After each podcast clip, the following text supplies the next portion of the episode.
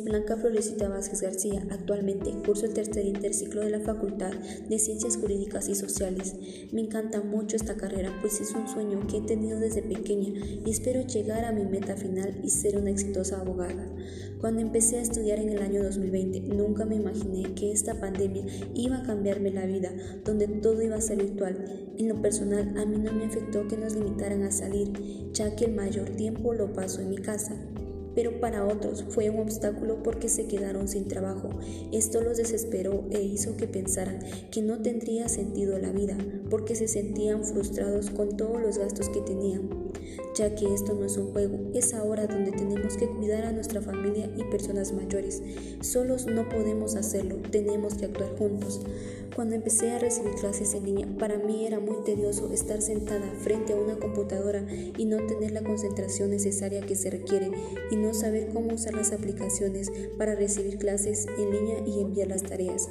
Fue muy difícil para mí acoplarme a una vida diferente donde todos estábamos acostumbrados a entregar tareas en físico y ahora se entregan a través de una plataforma pero también me ayudó a usar y saber más sobre la tecnología y aprender cosas nuevas.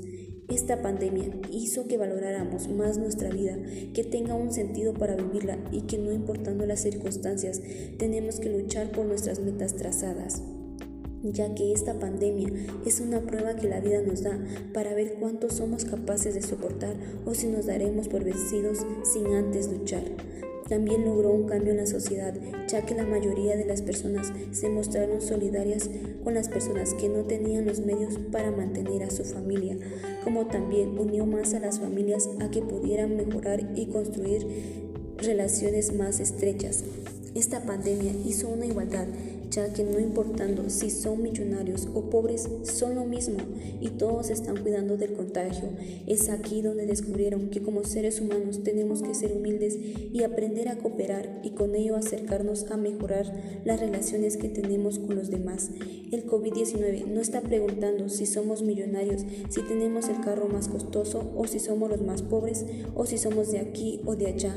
Para el COVID-19 todos somos candidatos, todos somos iguales y ese es el problema de nosotros los seres humanos, vernos tal y como somos y reconocernos como seres humanos y en igualdad nos debería ayudar a vivir en forma más ética y responsable.